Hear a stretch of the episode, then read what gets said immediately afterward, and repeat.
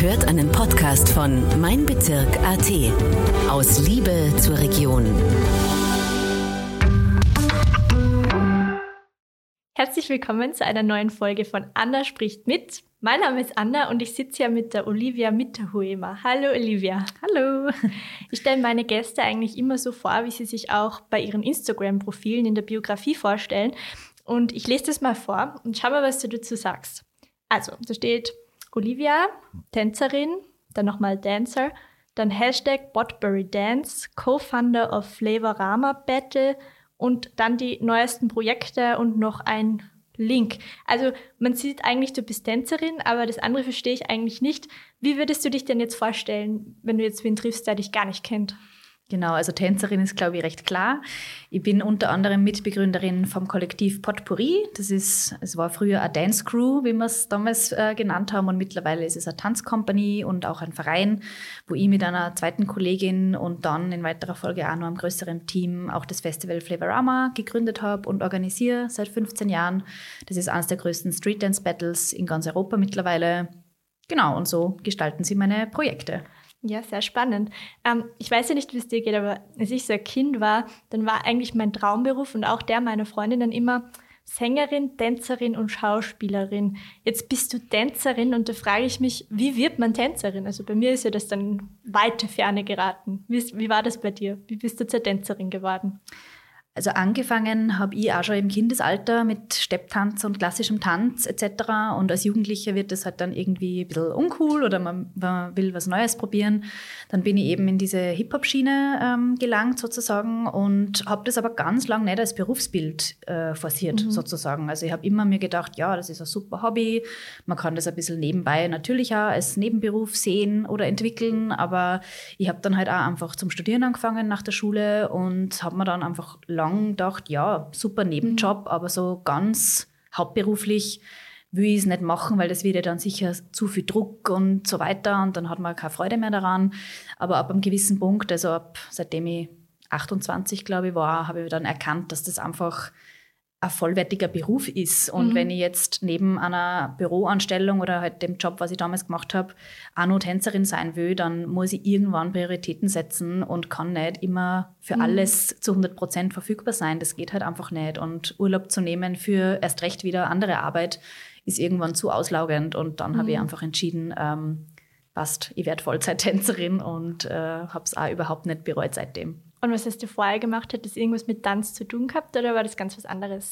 Ich habe Kulturmanagement studiert und habe dann direkt nach dem Studium in einer Agentur für klassische Musikvermittlung äh, angefangen und das hat eigentlich total super sich ergänzt mit dem Tanz, weil man halt einfach, ja, Kulturmanagement, mhm. man muss sich ja selbst auch managen als Tänzerin und dadurch hat es immer schon sich total gut zusammengefügt.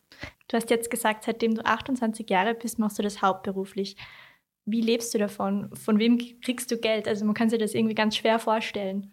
Also das gestaltet sich ganz, ganz vielfältig. Ich habe nie eine Woche, die gleich ausschaut. Es gibt diesen Alltag sozusagen nicht wirklich. Es gibt Tanzlehrerjobs, wo ich wirklich als Tanzlehrerin tätig bin, äh, sei es meine eigenen Kurse organisiere oder auch von externen AuftraggeberInnen engagiert werde, Schulen oder Tanzschulen, ganz verschieden. Ähm, genauso bin ich eben Choreografin, wo ich eigene Stücke kreiere, die ich dann in diversen Theatern aufführe. Ich bin eben auch Choreografin, wo ich Auftragswerke zum Beispiel choreografiere für Festivals, wo man dann beispielsweise mit Jugendlichen Show erarbeitet etc. Dann gibt es eben Flavorama, was sich über das ganze Jahr hin streckt, wo ich eben eher als Organisatorin und Kuratorin tätig bin. Und ja, oder dann eben einfach mal als Performerin bei einer Company. Also es ist total vielfältig mhm. und man kann nie sagen, genau das mache ich jetzt, weil es einfach immer anders ausschaut. Und fühlst du dich gewollt in Salzburg? Also findest du da jetzt auch genug, sind da genug Jobchancen für dich da? Also hast du dich da auch im Aufwachsen unterstützt gefühlt oder geht da mehr? Sehr eigentlich. Ich fühle mich sehr gewollt. Man merkt, dass die Nachfrage total steigt in den Richtungen eben Hip-Hop, House-Dance, alle Tanzstile, die eben da in den 80ern in den USA erst entstanden sind. Das ist halt eine sehr mhm. junge Kultur. Daher merkt man, dass das einfach auch eine Zeit braucht, bis das sich verankern kann in der mhm. Kulturszene. Man merkt schon, dass die Unterschiede zwischen Hochkultur und Subkultur nur sehr groß sind. Vor allem in einer Stadt wie mhm. Salzburg, wo Festspiele und Mozart sehr vorrangig sind. Aber nichtsdestotrotz ähm, merkt man einfach, dass total viel Nachfrage gibt für Hip-Hop-Kurse, auch für das, dass man jetzt diese Sparte mehr ins zeitgenössische Tanztheater bringt. Also ich fühle mich da total willkommen und es wird da immer mehr. Man merkt da, je mehr man mhm. arbeitet, je mehr, je länger man aktiv ist, desto mehr Früchte kann man ernten sozusagen. Und ich bin da total glücklich in Salzburg und finde, dass wir da total viel Angebot haben. Und was für dich in der Kindheit noch schwieriger oder war es eigentlich immer schon super? Grundsätzlich, das Tanzen war immer was Positives für mich. Ähm, dadurch, dass sich das schon im Laufe der Jahre verändert hat, sei es jetzt mit, mit dem Thema Geld oder auch Druck und Beruf, verändert sich das natürlich schon. Also als Kind war es halt unbeschwerter, sage ich mhm. jetzt mal. Da hat man das halt ein bis zweimal pro Woche als Hobby ausgeübt und es war total ein guter Ausgleich. Man hat was für seinen Körper gemacht etc. Mittlerweile muss ich meinen Körper einfach, also muss ich meinen mhm. Körper fit halten, Betonung auf muss, ja, und ähm, muss schauen, dass, dass ich einfach auch, je älter ich werde, dass das irgendwie nicht, äh, dass der Körper einfach nicht dran, drunter leidet. Mhm. Also man verändert sich mental und körperlich und da muss man halt voll das Auge drauf haben, dass das passt und ja, die Balance zwischen äh, Körper und Geist ist halt auch vor allem in so einem Beruf extrem wichtig. Mhm. Und natürlich verändert sich das. Also in der Kindheit war es einfach leichter, würde ich sagen. Und mittlerweile ist es halt einfach der Hauptberuf, wo man, wo alle, egal in welchem Beruf man halt natürlich gewisse Struggles hat, glaube ich. Wir ja. kommen später nochmal zum später. Aber wie würdest du jetzt eigentlich deinen Tanzstil beschreiben? Hip-Hop und House-Dance sind grundsätzlich die, die Stile, die ich tanze. Ähm, beschreiben kann man die so, dass Hip-Hop zu Hip-Hop-Musik getanzt wird. Das sagt der Name schon, also vor allem viel Rap-Musik. Und ähm, der Tanz an sich ist sehr erdig. Also es gibt den sogenannten Bounce, das ist der Grundschritt, den kennt man vielleicht am ehesten noch. Da wippt man einfach im Takt zur Musik. Und das ist auch wirklich der Groove des Tanzes. Also ohne den Groove existiert dieser Tanz nicht, würde ich jetzt mal sagen, beziehungsweise ist es halt einfach wirklich die Quelle der Bewegung. Und House Dance im Gegensatz ist eigentlich ganz anders. Das geht nicht runter, also ist nicht erdig, sondern sehr luftig. Die Betonung geht eher nach oben. Es gibt den sogenannten Check, das ist auch der Groove, den man zur Hausmusik hat. Es ist sehr schwer zu beschreiben. Also im Haus ist es ähm, sehr Footwork-lastig, sprich man hat sehr, sehr viel Bewegung in den Füßen und Beinen aber trotzdem total ganzheitlich. Also Haus ist meistens so, da sage ich immer, schaut euch mal ein Video an, um das einfach zu sehen und zu verstehen. Äh, für mich ein wunderschöner Tanz, wunderschöne Musik, äh, total massentauglich und Genau, so würde ich es mal grob beschreiben. Das klingt ja jetzt eigentlich nicht so direkt nach Standardtanz. Gibt es da auch Leute, wo du dir denkst oder wo du merkst, ah, das stößt jetzt auf Unverständnis, die kapieren das jetzt überhaupt nicht, was du machst? Ja, total. Also vor allem beim Thema Haus, da ist Salzburg halt auch noch sehr ja, jung, ja. beziehungsweise nur teilweise sehr, es steckt einfach nur in den Kinderschuhen und Hausmusik kennt man mittlerweile, glaube ich, schon, dass das eben eine Clubmusik ist, die eher monoton ist, viel Bass hat etc. Aber auch da gibt es einfach so viele Genres, so viele Untergenres eben und der Tanz an sich, äh, viele Menschen wissen einfach gar nicht, dass es da eine eigene Tanzform dazu gibt und mhm. Eben auch beim Battle Flavorama gibt es die Kategorien Hip-Hop und House Dance. Hip-Hop ist meistens schon relativ schnell verständlich oder hat man schon mal gesehen, auch in den Medien ist das schon recht gut vertreten. Und bei Haus gibt es immer noch Leute, die dann sagen, wie, das schaut ja total leichter aus, das kann ja gar nicht, mhm. das kann ja gar nicht irgendwie schwer sein oder da steckt ja nicht viel dahinter. Und wir sagen immer, doch, also wenn man sich das mal länger und intensiver anschaut, dann merkt man erst, wie, wie viel Koordination, wie viel Körperspannung, wie viel Groove, wie viel Musikalität da jemand mhm. braucht, um das wirklich so zu verinnerlichen. Und das wird aber immer besser. Je öfter man das zeigt sozusagen und, und repräsentiert, desto mehr wird das auch wertgeschätzt und gesehen. Was hat denn dich animiert, dieses Street Dance Festival Flavorama mitzugründen? Ähm, war da zu wenig Angebot da oder warum hast du das gemacht? Es war eindeutig zu wenig Angebot da. Damals als Jugendliche habe ich eben mit meiner Dance Crew ähm, einfach gemerkt, es gibt extrem viel schon im Breakdance. Da war Salzburg auch tatsächlich schon sehr weit vorne, was vor allem Events und Festivals betrifft. Ähm, aber im wir nennen es Stand-up, also alles, was mhm. im Stehen äh, stattfindet und nicht im, am Boden. Da hat es halt einfach noch sehr, sehr wenig Angebot geben. Kurse ja für die Nachwuchsschiene, aber nichts auf wirklich, ja, auf Festivalniveau, auf professionellem Niveau. Und da gab es halt einfach sehr, sehr wenig. Und dann haben wir halt als 18-jährige Mädels gesagt, wenn wir immer ins Ausland fahren müssen, dann lasst es uns doch herbringen. Und man mhm. muss sich halt seine eigenen Dinge bauen irgendwie in der Stadt. Ja, das ist sehr mutig auf jeden Fall.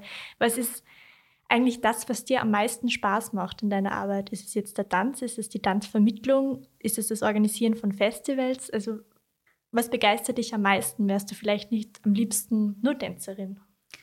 Für mich ist es eigentlich die Kombination aus allem, weil ich das mhm. so super befruchtend finde, dass man ein Festival organisieren kann als Organisatorin oder künstlerische Leiterin in dem Fall und das dann aber auch wieder total einzählt auf die ähm, Jobs, die ich als Tänzerin bekomme oder als Choreografin. Also man kann sich dadurch ja auch den Namen total verbessern oder aufbauen, sage ich jetzt mal. Und wenn man total breit aufgestelltes Berufsfeld bedient, dann mhm. merke ich halt einfach jetzt immer mehr, wie viel Sinn das macht in der Szene, weil, weil es auch nach wie vor ein sehr komplexes Feld ist und ein sehr mhm. vielfältiges Feld. Also man braucht als Tänzerin einfach schon sehr viele verschiedene Sparten, die man irgendwie können sollte. Oder mhm. man merkt halt auch, dass rein die tänzerischen Skills oft nicht alles sind, was auch ähm, die AuftraggeberInnen suchen, sondern du musst zuverlässig sein, du musst die vermarkten können, du musst deine E-Mails beantworten können, du musst erreichbar sein, etc. etc. Du musst ein kreatives Denken haben.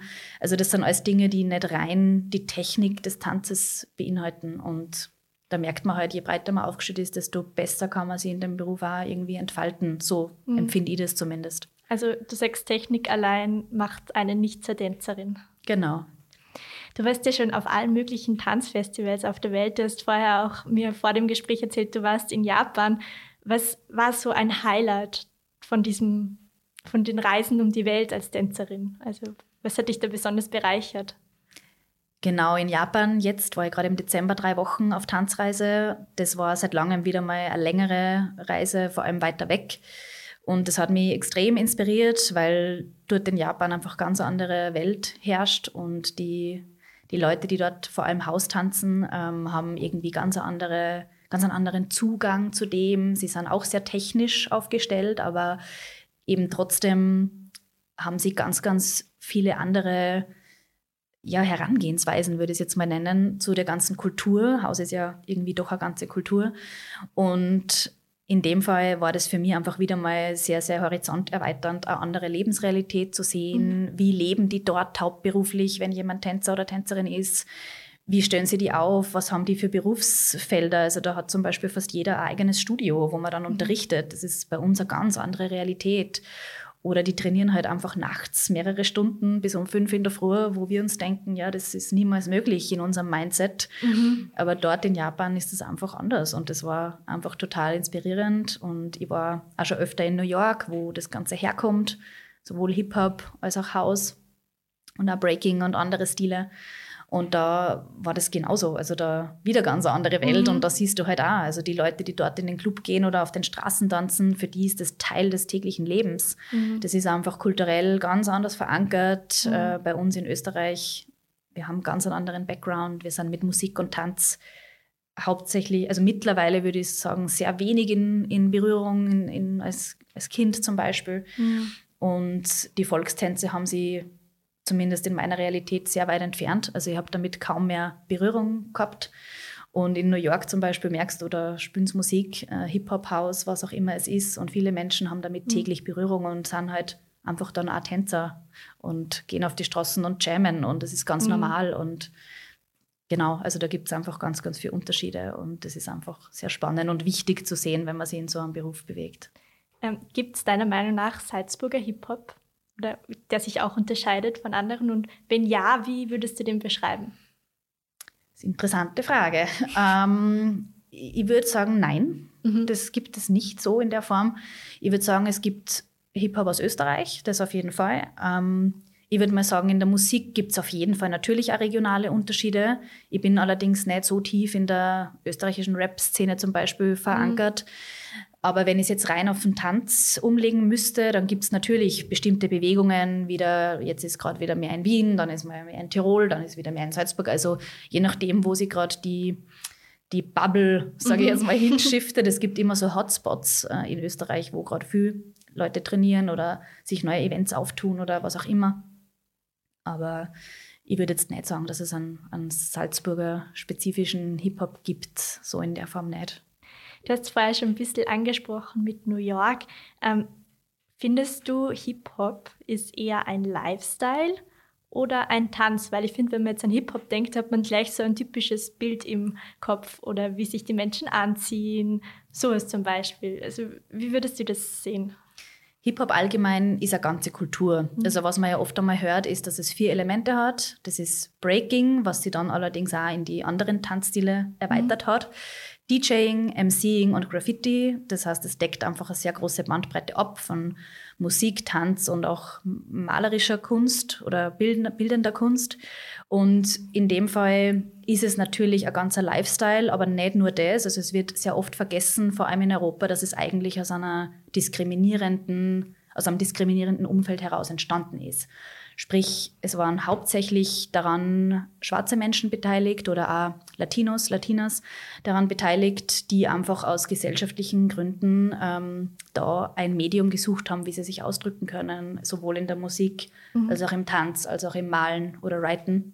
Und das wird bei uns in den meisten Studios oder in Hip-Hop-Kontexten oft vergessen, dass man das erwähnt oder überhaupt auch repräsentiert, weil es mhm. halt ganz andere Realität hier ist und viele Dinge werden im Übersetzen irgendwie auch verloren. Also von Amerika nach Europa, dieser Prozess, ähm, diese Überlieferung sozusagen, mhm. da geht natürlich viel verloren und das ist auch völlig normal in solchen Prozessen.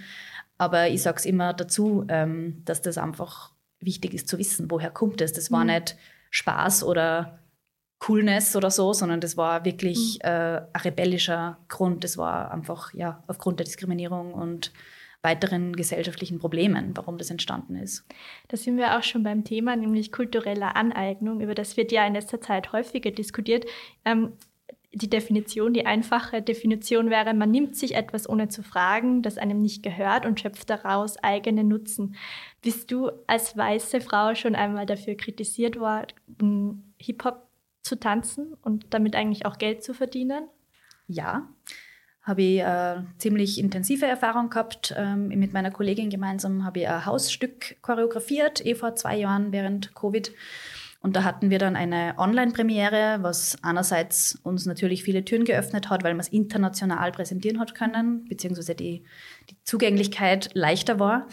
Und da haben wir dieses Stück dann gestreamt und da gab es dann ein, Publikumsgespräch danach über Zoom und da gab es dann eine Person aus New York, die da wirklich aktiv in der Szene verankert ist, die auch sehr bekannt ist, die einfach, ja, wirklich gewisse Fragen gestellt hat, die auf den ersten Blick sehr einschüchternd waren, aber jetzt noch am mhm. Reflexionsprozess total wichtig waren und auch total berechtigt waren. Und mhm. es, es waren halt Fragen wie, wie nimmst du das als weiße Person mit in den Choreografieprozess? Dass es eben aus einem diskriminierenden Kontext kommt? Mhm. Oder bist du dir deiner Power Position bewusst als unterrichtende Person, die die Kultur weiterträgt mhm. an den Nachwuchs? Und wenn ja, wie? Wie machst du das dann? Also lauter so Fragen sind eben auf den ersten Blick, wo du 70 Personen hast, denen du das jetzt gerade erzählen musst sozusagen oder dich rechtfertigen musst, so fühlt mhm. es halt in erster Linie an, dann ist es halt sehr einschüchternd gewesen und einfach auch ja, ein sehr einschneidendes Erlebnis. Aber jetzt so im Nachhinein habe ich gemerkt, wie viel ich dabei gelernt habe und wie viel mir das eröffnet hat. Äh, also man muss halt einfach über diese Dinge schon reflektieren, wenn man in dem Beruf arbeitet. Man bedient sich einer fremden Kultur, also das ist halt einfach Fakt. Mhm. Und das ist mittlerweile auch gar nichts mehr so Schlimmes, wenn man das einfach mal auf den Punkt bringt. Ja? Also es ja. ist alles kulturelle Aneignung, was wir da betreiben in Europa. Wir sind nicht aus Amerika.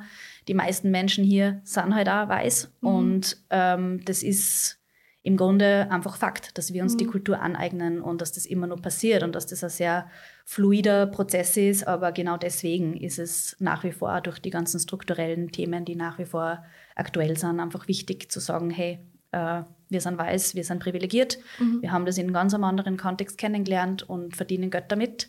aber es kommt eigentlich aus ganz einem anderen Kontext und von Menschen, die einfach diskriminiert werden immer noch. Mhm. Und so ist es, genau. Und welchen Weg hast du da für dich gefunden? Also wo ziehst du deine Grenze, wo du sagst, na, das mache ich eigentlich, also das mache ich nicht, das wäre zu viel? Äh, schwer zu sagen, was jetzt da konkrete Grenze ist. Für mich ist es nach wie vor ein Prozess. Mhm. Also vor zwei Jahren habe ich gewisse Dinge anders gesehen, wie ich es heute tue. Und ich bin sicher, in den nächsten zwei Jahren wird sich da wieder viel ändern. Aber das Größte, was ich daraus gezogen habe, ist einfach, dass ich schon mir selbstbewusst zugestehen kann, dass ich viel geschaffen habe und auch sehr viel irgendwie bewegt habe in der Szene, in Europa vor allem oder in Österreich. Und dass das Wichtigste für mich als, als weiße Person einfach ist, dass ich einfach auch einmal wage, einen Schritt zurückzutreten oder auch sage, wenn ich die Möglichkeit habe, eine Bühne zu geben, wie zum Beispiel bei Flavorama, mhm. dass man dann einfach mehr Augenmerk drauf hat, wer sind die richtigen Personen dafür, oder einfach viel tiefer geht, wenn ich ein Team aufstelle, was ein Festival organisiert, wie divers sollte das Team sein? Gibt es da vielleicht gewisse Personen aus gewissen Backgrounds, die da Platz haben sollten, die man da vielleicht einmal rein pushen muss, äh, weil es vielleicht einmal nicht so organisch passiert und es fühlt sich vielleicht einmal erzwungen an, aber vielleicht braucht es gerade hin und wieder diese kleinen Pushes, mhm. damit man gewisse Dinge gesellschaftlich erreicht und da bin ich selber nur in einem Prozess und diese Grenzen sind, wie gesagt, sehr, sehr lebendig und sehr, mhm. äh, die bewegen sich einfach ähm, und die verändern sie. Aber wie gesagt, es ist dieser Reflexionsprozess, der da begonnen hat. Das ist für mich das Allerwertvollste und Wichtigste, auch wenn es manchmal schwierig ist. Aber nur so kommt man weiter. Mhm. Jetzt sind wir schon so ein bisschen bei der Zukunft. Was wünschst du dir denn für die Zukunft? Also weiter als Tänzerin arbeiten oder was sind deine Pläne? Meine Pläne sind eigentlich, dass ich mich jetzt vor allem einmal als Choreografin noch mehr etabliere und dieses Berufsfeld irgendwie nur für mich entdecke und mal schauen, was das macht, wenn man nur Außenstehende mhm. ist sozusagen und nicht immer Performerin und Choreografin oder halt eben nur Performerin. Und das interessiert mich sehr, sehr stark. Und definitiv ist Flavorama auch eins der Dinge, die ich einfach weiterentwickeln will mit meinem Team und die Street Dance-Welt irgendwie noch mehr Massen zugänglich machen will und einfach ja, für die breite Masse erlebbar machen, sozusagen. Genau. Wir haben vorher schon ein bisschen geredet, darüber geredet und ich habe gesagt, wir sprechen später noch einmal drüber. Als Tänzerin muss man sich ja sehr stark auf den eigenen Körper verlassen. Glaubst du, kannst du mit 60 Jahren immer noch Tänzerin sein? Ja, sicher nicht so wie heute. Ähm, und das verändert sich natürlich stark und kann man jetzt auch natürlich nicht planen. Da gibt es keine mhm. Garantie. Ja. Aber ich sehe immer mehr Role Models in der Szene weltweit. War jetzt in Japan auch wieder sehr inspirierend. Also da stehen die 50-, 60-Jährigen wöchentlich im Hip-Hop-Kurs und denen fällt es an nichts. Also mhm. klar, sind die nicht mehr 20, ähm, aber da merkst, das ist alles eine Frage des Mindsets mhm. und der Pflege des eigenen Körpers und der ganze Umgang mit dem eigenen Körper und Geist. Also das spielt halt sehr, sehr eng miteinander. Und da bin ich schon der Meinung, ich werde sicher keine Top-Performerin mehr sein mit 50, 60, aber da verändert sich das Berufsbild halt für mich ganz natürlich. Also mhm.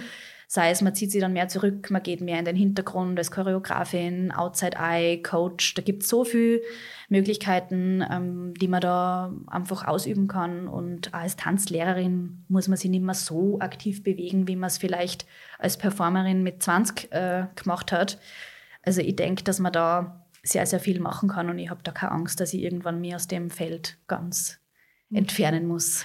Und eine blöde Frage, aber hast du deinen Körper versichert? Also das hört man ja öfters von Sportlerinnen, ähm, dass wenn die irgendwie Hochleistungssportlerinnen sind und die könnten dann irgendetwas nicht mehr machen, dass, dass sie dann Geld kriegen von der Versicherung. Habe ich leider nicht. Ähm, das sind leider total teure Versicherungen. Also okay. Die sind sehr, sehr schwer leistbar als Freelancerin, wo man jetzt nicht unbedingt mhm. so und so viel im Monat fix verdient. Da muss man schon immer ein bisschen schauen, wie man das jongliert. Und ich habe mich dann halt auch dagegen entschieden, da jetzt monatlich mehrere hundert Euro auszugeben mhm. für die Versicherung. Man muss schon schauen, zumindest ist es mir wichtig, dass man einen gewissen Polster hat, sollte wirklich mal was mhm. passieren, mhm. weil das kann natürlich passieren, die Verletzungsgefahr ist da. Und da kann es sein, dass dann mal mehrere, mehrere Monate ausfallst. Das ist natürlich ein großes Risiko. Aber dadurch, dass ich mich da mittlerweile schon ganz gut aufgestellt habe, auch mit organisatorischen Arbeiten, wo ich, wenn ich mir jetzt den Fuß brich, trotzdem dranbleiben könnte und dann auch eine gewisse finanzielle mhm. Sicherheit da ist, ah, bin ich da jetzt nicht so ängstlich. Aber viel, viel wichtiger für mich ist einfach, dass ich die Prävention habe. Also, dass ich auf meinen Körper so schaue, dass ich mhm. das minimiere, das Risiko, dass da was passiert. Genau. Also nach dem Gespräch habe ich den Eindruck, du hast eigentlich schon von ganz früh an gewusst, was du willst und hast das gemacht und hast deinen Traum verfolgt. Ähm, was kannst du den Menschen mitgeben, die vielleicht auch so einen Traum haben? Ähm, wie würdest du die animieren? Wenn ihr Angst oder Zweifel habt, einen gewissen oder ein Hobby zum Beruf zu machen, dann würde ich jedem empfehlen, probiert es einfach, weil das Risiko ist meistens gar nicht so groß, wie man oft mhm. glaubt. Also in unserer Gesellschaft wird oft immer nur gesagt, ja, lernst aber schon was Gescheites und studierst eh noch was Richtiges. Und ich sage halt mittlerweile wirklich jedem, es ist alles was Richtiges, solange du da einen Weg findest, wo, wo du deinen Beruf ausüben kannst. Und die Kunst, in der ich mich bewege, das ist immer nur eine extreme Nische und mir fragen die Leute immer nur, ja wie, wie lebst du von Hip-Hop-Tanz? Und dann sage ich, ganz verschiedene Projekte. Du baust dir dein eigenes Berufsfeld auf und je mehr Leute das machen, desto mehr gibt es auch irgendwann. Und ich würde wirklich jeden dazu ermutigen, das einfach zu probieren. Mhm. Mehr als, dass man es merkt, dass es nicht geht und sich dann wieder umzuorientieren, kann im Normalfall nicht passieren. Ein bisschen Geld zu investieren, ja, aber es gibt so viel Wichtigeres als Geld und Klar, es ist natürlich nicht für jeden einfach, da einfach so mal was zu probieren, das ist vollkommen klar. Aber no risk, no fun. Einfach probieren und schauen und sich etwas trauen. Jetzt zum Abschluss noch, wo kann man dich denn finden? In den sozialen Medien oder im Internet? Man findet mich auf Instagram unter o.livia. Das ist vielleicht irgendwo verlinkt. und äh, ich habe eine Homepage mit meinem Kollektiv, das ist www.potpourri.dance. Da findet man ganz viele Videos und Material von meinen tänzerischen Tätigkeiten oder auf flavoramabattle.com findet man alle Infos und auch ganz viel Bild- und Videomaterial zum Street Dance Festival Flavorama. Welches Video von dir sollte man sich unbedingt anschauen? Das, was ich gerade auf Instagram gepinnt habe, da war ich gerade in Japan und war in den Top 8 in am House Dance Battle. Das hat mir sehr getaugt und da bin ich gerade stolz drauf und das kann man sich auf jeden Fall anschauen. Und jetzt zum Abschluss, Abschluss noch die Frage, die jeder, jeder kriegt, nämlich welchen Tipp kannst du allen Salzburgerinnen und Salzburgern mitgeben? Kommt zum nächsten Flavorama Battle und schaut euch an, was äh, Salzburg als Mozartstadt äh, einfach auch noch so zu bieten hat und wie, wie sich die Stadt einfach innerhalb von einer Woche mal so richtig verwandeln kann in eine Hip-Hop- und House-Dance-Hochburg und genau, gebt euch das. Ja, vielen Dank, dass du da warst, Olivia. Danke für die Einladung. Das war ein Podcast von Mein Bezirk AT. Vielen Dank fürs Zuhören und bis zum nächsten Mal. Aus Liebe zur Region.